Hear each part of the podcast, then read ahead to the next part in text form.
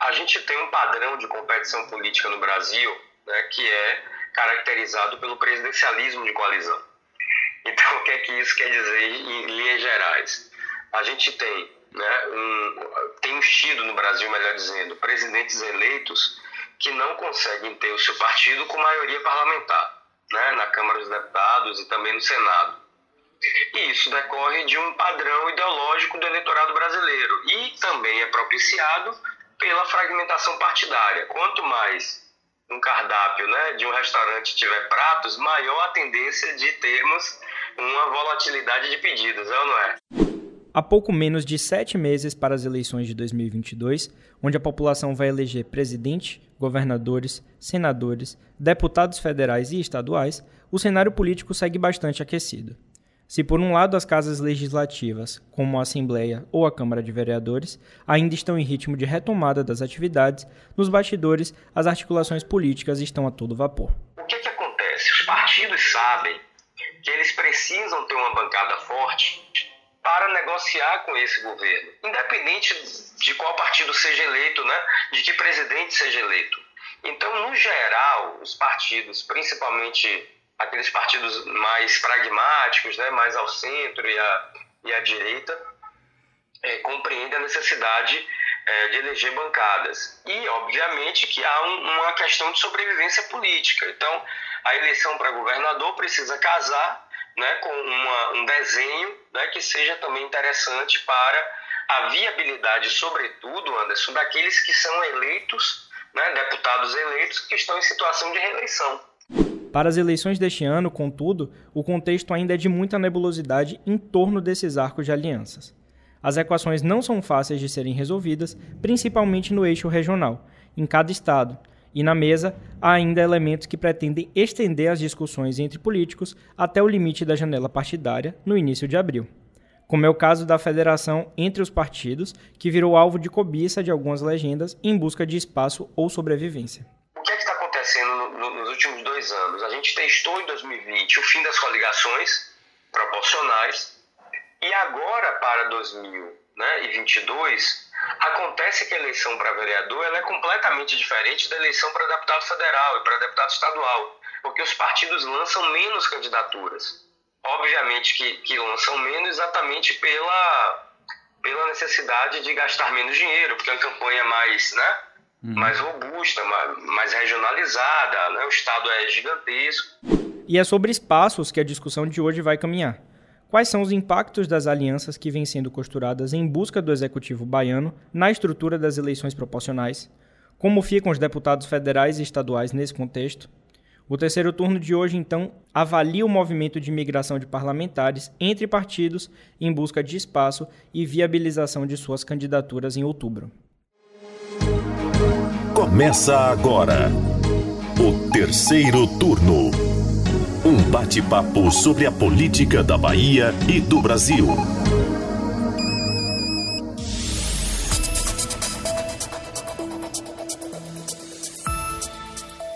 Eu sou Gabriel Lopes e comigo para a gravação do podcast de política do Bahia Notícias, os repórteres do site Lula Bonfim.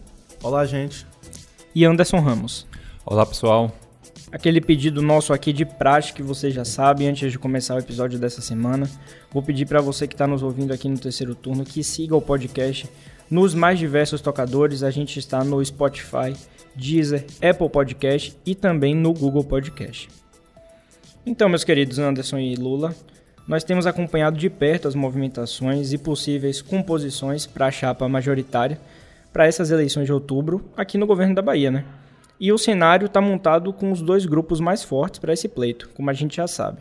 O grupo do ex-prefeito de Salvador, Semi Neto, e do senador Jacques Wagner, ambos pré-candidatos ao Palácio de Ondina, nenhuma novidade até aqui.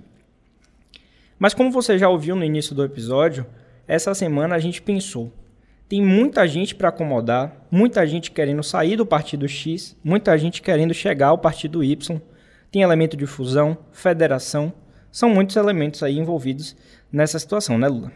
Pois é, Gabriel. E se você estava falando de espaços, é importante a gente voltar a repetir aqui no terceiro turno, né? Essa é uma conta muito difícil de fechar. No caso de governadores e senadores, por exemplo, vence quem tem mais votos. Esse é o sistema majoritário. É mais simples da gente compreender. Mas no caso dos deputados, a votação de cada candidato é influenciada pela soma de votos de todos os candidatos do mesmo partido. E ainda pelos votos da legenda. São aqueles votos que você vota diretamente no partido. No né? partido, exatamente. De forma mais direta, os votos que sobram dos candidatos que foram mais votados ajudam a eleger outros do mesmo partido.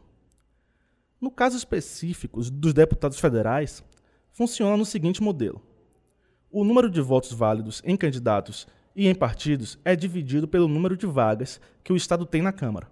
O resultado disso é o chamado quociente eleitoral. Na sequência, o cálculo do quociente partidário é feito com a divisão do número de votos que o partido teve pelo quociente eleitoral. O número que resulta dessa conta determina a quantidade de vagas de cada partido na Câmara. É por isso que você já deve ter visto que muitos candidatos são eleitos com menos votos que outros que tiveram mais votos. Isso porque, nesses casos, eles pertencem a partidos que, na soma, tiveram mais votos. É uma conta aí que a gente tem que ficar atento, literalmente botar na ponta do lápis ali e fazer conta mesmo, porque quando chega lá o momento que tem aquela questão do corte e tudo mais, tem que ficar de olho, né? Na prática aqui, o que acontece é, o candidato de um partido menor, ele precisa de mais votos para se eleger, do que o candidato de um partido maior. O candidato de partido maior, em regra, ele precisa de uma quantidade menor de votos para chegar ao objetivo. Né? Boa, boa análise. Só um adendo aqui, Gabriel Lula, para não confundir os ouvintes. Desde 2017, as coligações foram extintas nas eleições proporcionais. Mas a legislação continua a permitir a união de partidos em torno de uma única candidatura nas eleições majoritárias. E aí, como nós falamos no último episódio especial, com a criação dessas federações, os partidos poderão se unir para apoiar um aliado a qualquer cargo, desde que assim permaneçam durante todo o mandato a ser conquistado. A federação de partidos vale para os dois modelos de eleições, tanto majoritária quanto proporcional. Então, esse desenho né, de como cada chapa vai montar, antes ele era feito contando com os votos dos outros partidos, né, por conta das coligações e agora cada partido vai precisar cenarizar a sua chapa. Vai precisar, no caso, tornar essa chapa mais competitiva. Né? Então, o que é que está acontecendo também? A mudança dessa regra ela está propiciando um rearranjo das estratégias eleitorais. Então, isso decorre não necessariamente né, em si da eleição para governador, mas também do, do próprio desenho de cada chapa né, em que eles podem eleger. E aí tem essa, essa perspectiva, né?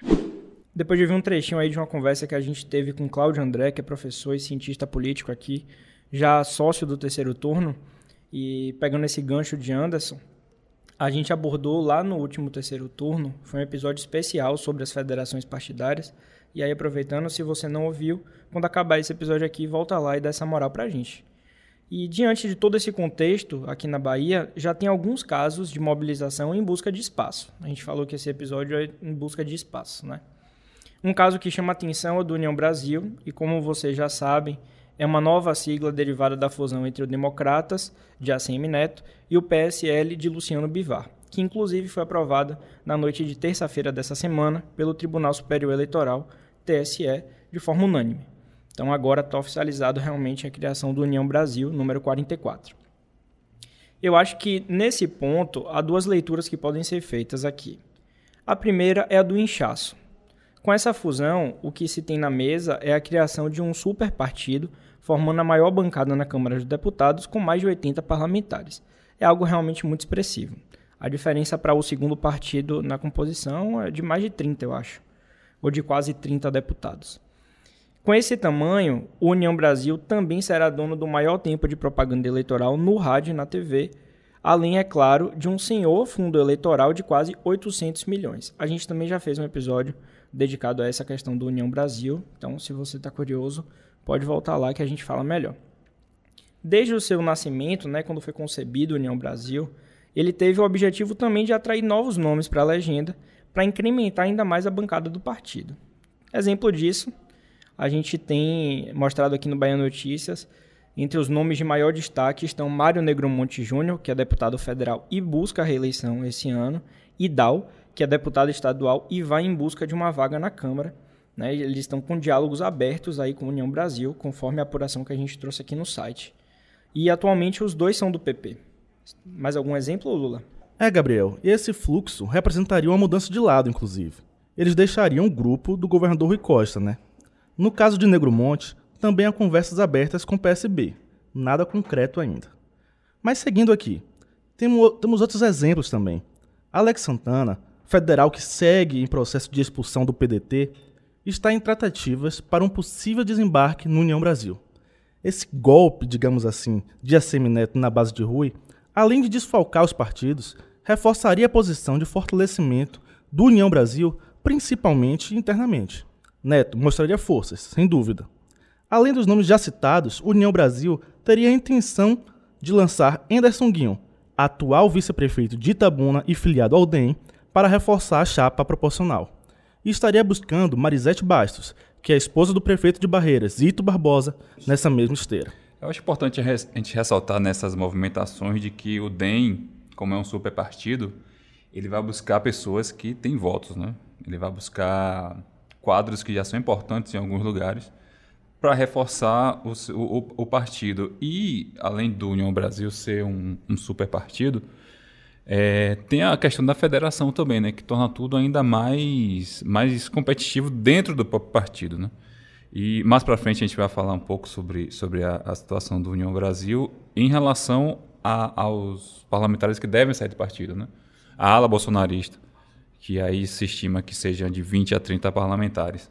A gente e... sabe que não tem espaço para todo mundo, né? Justamente pois esse é. inchaço que a gente está falando aqui, que a gente até já abordou no site, não tem como você comportar todo mundo nessa eleição. Não, seria mais composição, realmente. Se a intenção for essa, ok. Né? Puxadores de voto, agregadores, tudo bem. Agora, para eleição, para posicionamento, para expansão, número de bancada, realmente não tem espaço para todo mundo. É, e tendo em vista também que o PSL elegeu é, muitos parlamentares na onda bolsonarista, né?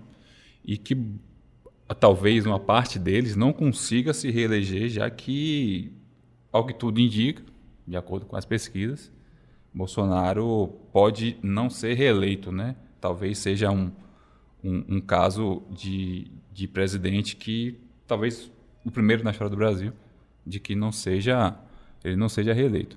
Toda essa movimentação seria inclusive um recado a Bivar. A gente sabe que os dois estão disputando espaço dentro da nova sigla e divergem sobre alguns direcionamentos na Seara Nacional, como é o caso da filiação de Sérgio Moro, atualmente no Podemos. Então veja, União Brasil chegou com essa proposta em ambições avassaladoras, e até uma ala de nomes importantes ligados ao partido apontaram para a necessidade de ter um olhar de solidariedade contra as legendas que vão compor a aliança com, com o B, com União Brasil.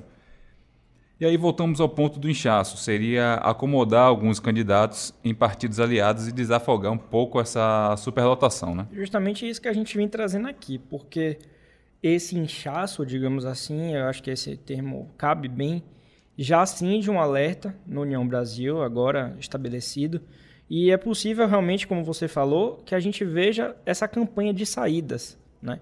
Aqui em Salvador, o primeiro que pode deixar o Democratas, que agora é União Brasil, né? Vamos tratar assim, e migrar para outra legenda, é o vereador Cláudio Tinoco. É, ele deve concretizar sua candidatura em busca de uma cadeira na Assembleia Legislativa, deputado estadual, e uma fonte ligada ao DEM confirmou que é, existe essa movimentação, mas ressaltou que a definição vai ficar realmente para o final do mês de março, né, dentro do período de, da janela partidária. E a ideia aqui é justamente o que a gente tem falado. É que o vereador seja acomodado em um partido aliado, permanecendo no apoio a Neto, a Bruno Reis, né?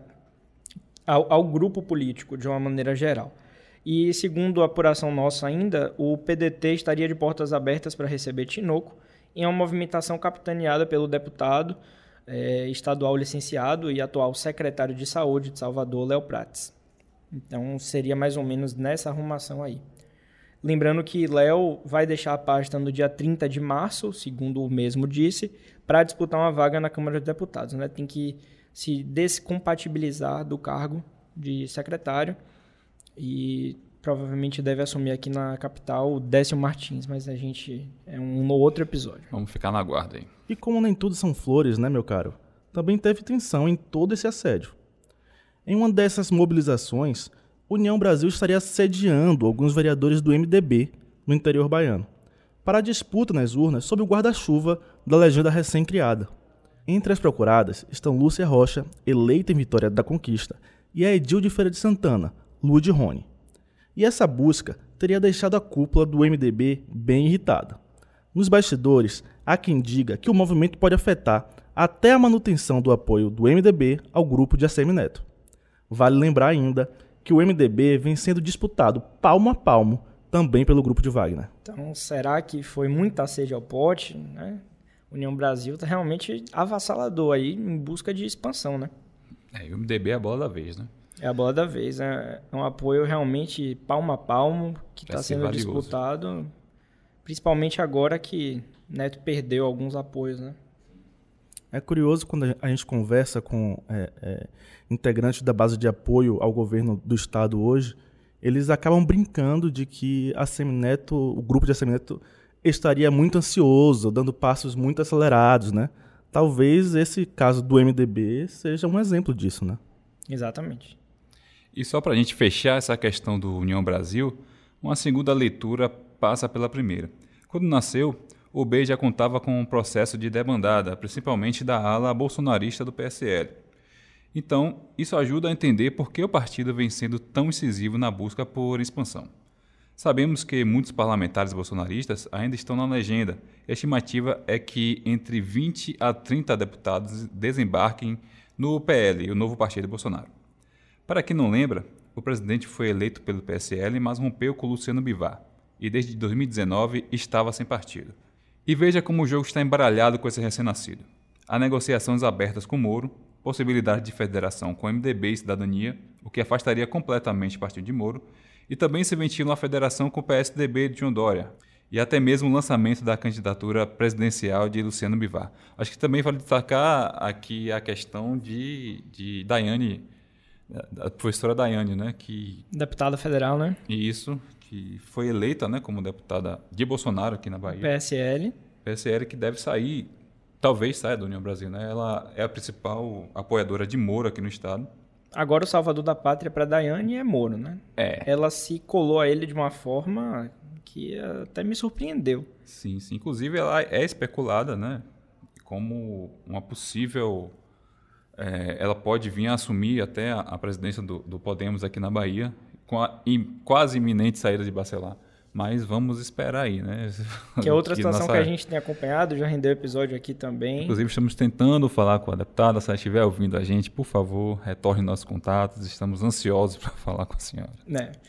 Tá forte aí essa, essa hipótese né, de Daiane deixar agora a União Brasil, né? Para caminhar mesmo 100% ao lado de Moro, ela também diga que ela vai participar de articulações de sua candidatura e tudo mais. Vamos ver o que é que sai disso aí. E diante disso que você falou, Anderson, né, dessa questão de várias possibilidades, o jogo embaralhado, uma certeza que nós já temos é que Neto não quer se vincular a nenhum presidenciável e qualquer definição do União Brasil nesse sentido pode complicar sua vida. Né?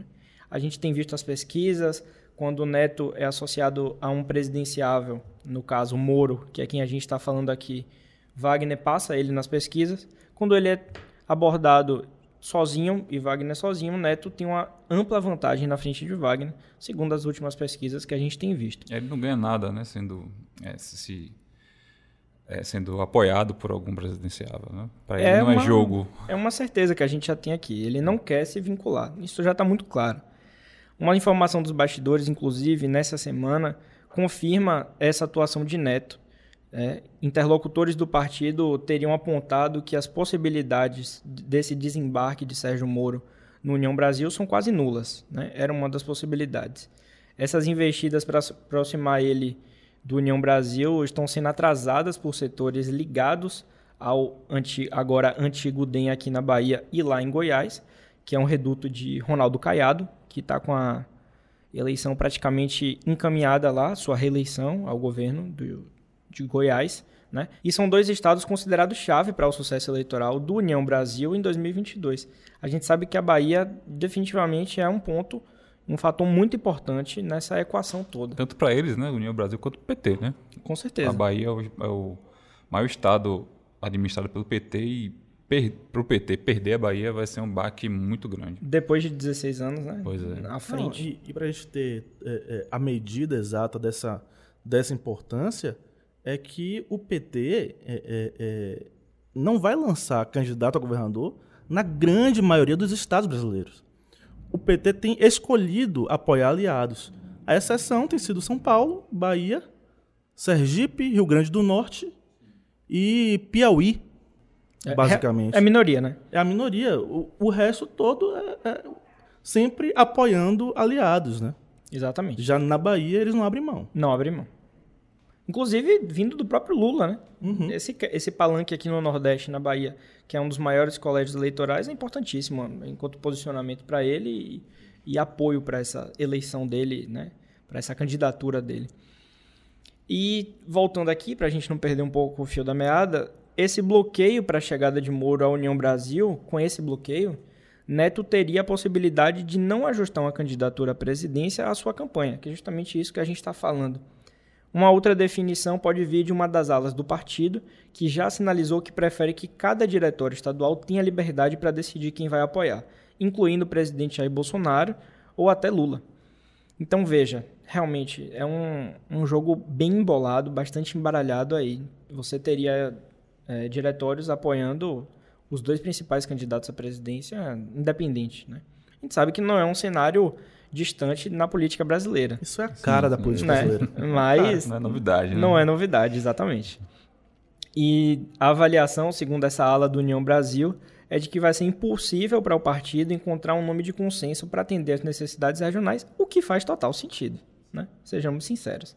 Você achar um nome ali, um ponto em comum, e num, país como o Brasil, 27 estados, né? 26 estados mais o Distrito Federal, é realmente muito difícil. Interessante que a gente, até na, falando com, com o Cláudio, ele ressaltou uma, uma questão importante que é, é justamente essa im- imprevisibilidade dessa eleição, né? Já que Bolsonaro não está tão forte, então isso acaba criando um espaço para que outras candidaturas surjam, mas ainda há essa polarização, né, entre Lula e Bolsonaro. Então, os partidos que porventura poderiam se, se eh, lançar algum nome não lançam, né? Então, e, e sabem que boa, é é bem provável que não surja uma terceira via e que fique de fato entre esses dois nomes, né? Então tem esse, esse fator a mais aí nessa eleição. Exatamente. Agora, voltando aqui, né? é, essas arrumações também têm provocado inquietação no PDT. A gente até falou sobre o caso de Tinoco, que pode chegar ao partido. E isso faz sentido, já que Félix Mendonça Júnior, presidente do PDT na Bahia, disse que vai continuar marchando com a Semineto aqui no estado. E ele foi direto quando afirmou que os deputados que apoiarem o nome de Jacques Wagner não vão permanecer no partido. O recado teve endereço, viu? É, é, ele foi direcionado, é, assim, claramente para os deputados estaduais Roberto Carlos e Euclides Fernandes. O primeiro já condicionou publicamente a sua permanência no PDT a um eventual retorno do partido para a base do governador Rui Costa.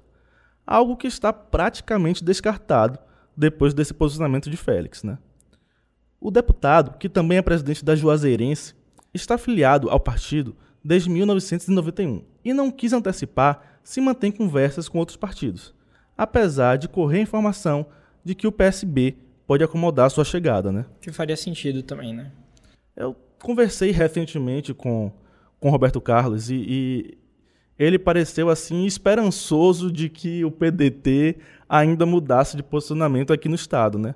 Na verdade, acho que esse fio de esperança tem a ver com o posicionamento é, da bancada do PDT na Câmara dos Deputados, né? Porque a gente tem, tem visto assim é, é, a bancada do PDT pedindo para que Ciro abandone sua candidatura. Né? Eles não estão vendo muito futuro nessa candidatura e já estão pedindo para que o PDT repense e talvez se alie ao PT. Talvez seja nisso que o deputado Roberto Carlos esteja se apegando neste momento. É, as leituras que a gente tem feito, do- tudo que a gente tem visto é que realmente Ciro perdeu força de 2018 para cá, né? Se aqueles, eu não me recordo exatamente, 12% no primeiro turno, Uhum.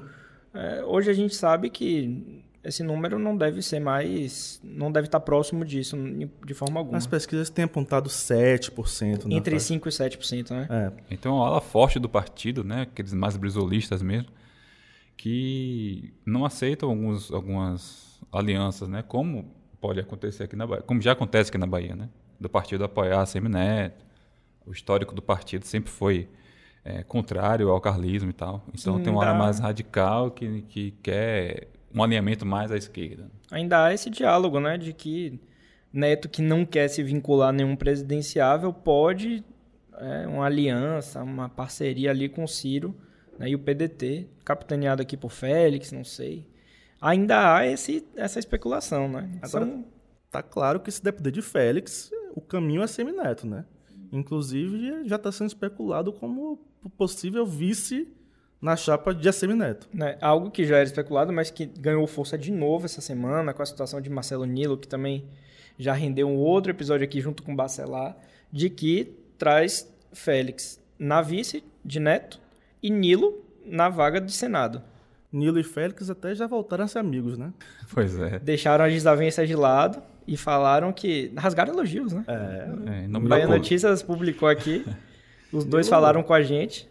Nilo falou que Félix sempre volta com o trabalhador. Olha aí. É. Tá vendo? Em nome da política, amigos. pois é. Só lembrando aqui, é porque é, Félix tem até processos na justiça contra, contra sim, Nilo, né? Sim. Uma desavença da época que Nilo era do PDT. A briga foi feita entre eles. No comando da, da Alba. Pois é. Você vê como alguns anos na política, as coisas se acalmam, tudo muda, né? Pois é, amigos. Eu me lembro que em conversa recente aqui com o BN, Roberto Carlos chegou a dizer que tem conversado com o Lupe que é o presidente nacional do PDT, para tentar colocar o partido de volta no arco de alianças de Wagner e Rui. Me parece já uma tentativa de última instância, mas algo que não deve vingar. A gente sabe que Félix tem uma independência grande para comandar as ações aqui na Bahia, e dificilmente uma intervenção de Lupe vai acontecer. Além de Roberto Carlos e Euclides, outros dois parlamentares estão de saída do partido. O também deputado estadual Samuel Júnior e o federal Alex Santana, já citado nesse episódio, tiveram processo de expulsão aberto pela Executiva Nacional do PDT, por conta de seus por conta de seus alinhamentos com as propostas do presidente Jair Bolsonaro. Dentro do PDT, isso é praticamente, praticamente não, isso é inadmissível, né? inaceitável. Até porque o PDT até agora tem uma candidatura à presidência da República que é forte oposicionista ao governo Bolsonaro, né? Então não e faz a Lula sentido. também. Sim, é verdade. e a Lula também. E a Lula também. Né? Ciro tá, faz essa frente aí, né? Contra os dois. Realmente, esse, ele veste essa carapuça de terceira via. E o posicionamento do PDT na Câmara também é totalmente contra totalmente Bolsonaro. Totalmente contra né? Bolsonaro, exatamente. Vale lembrar até o caso de, de, de Tabata Amaral, né? Que teve aqui recentemente, que foi... É, foi bastante criticada no partido quando votou na, na PEC da, da Previdência, da reforma da Previdência. Né? Que agora, não, recentemente, que... até falou que entre Lula e Bolsonaro ela vota Ciro, né? Pois Prefere é. Ciro. Mesmo com esse histórico recente. Pois aí. é. Mas aí, para a gente já começar a caminhar aqui para o encerramento desse episódio, mas também quero fazer menção, acho que vale lembrar a situação do Progressistas, aqui na Bahia, um partido importante a nível nacional, e aqui não é diferente. Também nos bastidores corre a informação de uma possível debandada de deputados estaduais e como a gente já falou lá no começo, você que está aqui com a gente até agora, a gente falou sobre a situação de Dal. E segundo essas informações que chegaram, é que entre alguns nomes que não devem se reeleger e outros que podem mudar de partido, o PP pode perder cinco políticos que atualmente têm cadeira na Assembleia. Entre os nomes estão Jurandir Oliveira, Niltinho e Robinho. Né? Os dois primeiros estariam de olho na possibilidade de filiação ao PSB e essa escolha pelo PSB teria como objetivo fazer parte da federação é, que os socialistas devem formar com PT e PCdoB, o que, na visão deles dois, pode aumentar as chances de reeleição. Né? Apesar de Nilton ter negado ao Bahia Notícias recentemente, corre também nos bastidores. Já Robinho rompeu com o governo, virou oposição ao Rui Costa, também é outro caso que a gente já, já de conhecimento. E um outro nome que pode mudar de partido é Júnior Muniz, que deve buscar abrigo por uma questão de sobrevivência política. Alguma outra sigla aí que não sabe se qual. É, essa debandada do progressistas é, é, é, joga muito contra o movimento que o partido tem feito aqui no Estado, né? que é um movimento de tentar ganhar espaço é, é, é, na chapa majoritária e também dentro do governo. Né? Se vai perder força na ALBA, significa que vai perder poder de barganha. Exatamente. Se a intenção era expansão, né? manter os que já tem né? e conseguir novos, agora com essa eventual saída de alguns, de alguns parlamentares, realmente é como você tem falado aí, Lula. O PP está nessa sinuca de bico, né? Que no caso é, faz parte do núcleo duro de Bolsonaro e aqui faz parte do núcleo duro do PT, né? Então nosso tripé. Pois é. Então quem é, de fato os é, os deputados estaduais que buscam a reeleição é, com certeza estão analisando isso, né? Ainda tem a possibilidade também de a federação, que a gente não sabe como é que, que é que vai acontecer daqui até lá. Essa então, federação do Centrão, né? Pois é, justamente, né? A gente não sabe o que é que vai acontecer daqui até lá, então é bom a gente Olha que atento. suco de política brasileira nós estamos vivendo com diversas possibilidades, análises a serem feitas, especulações, lado A, lado B, esquerda, direita, centrão. Então, é muito complexo. Realmente a gente está vivendo um cenário que é, é isso aí. A federação é o fato novo do momento, né? O que tem é, é causado a todo, grande novidade. Todo esse embrólio. Arrancado os cabelos é a criação aqui. da todo mundo. Exatamente. Pois é. Ainda falando aqui do PP, para a gente finalizar mesmo, o quinto nome aí desses que eu apontei seria Derbal Caldas, que deve realmente se aposentar. Então, é menos um aí para contar.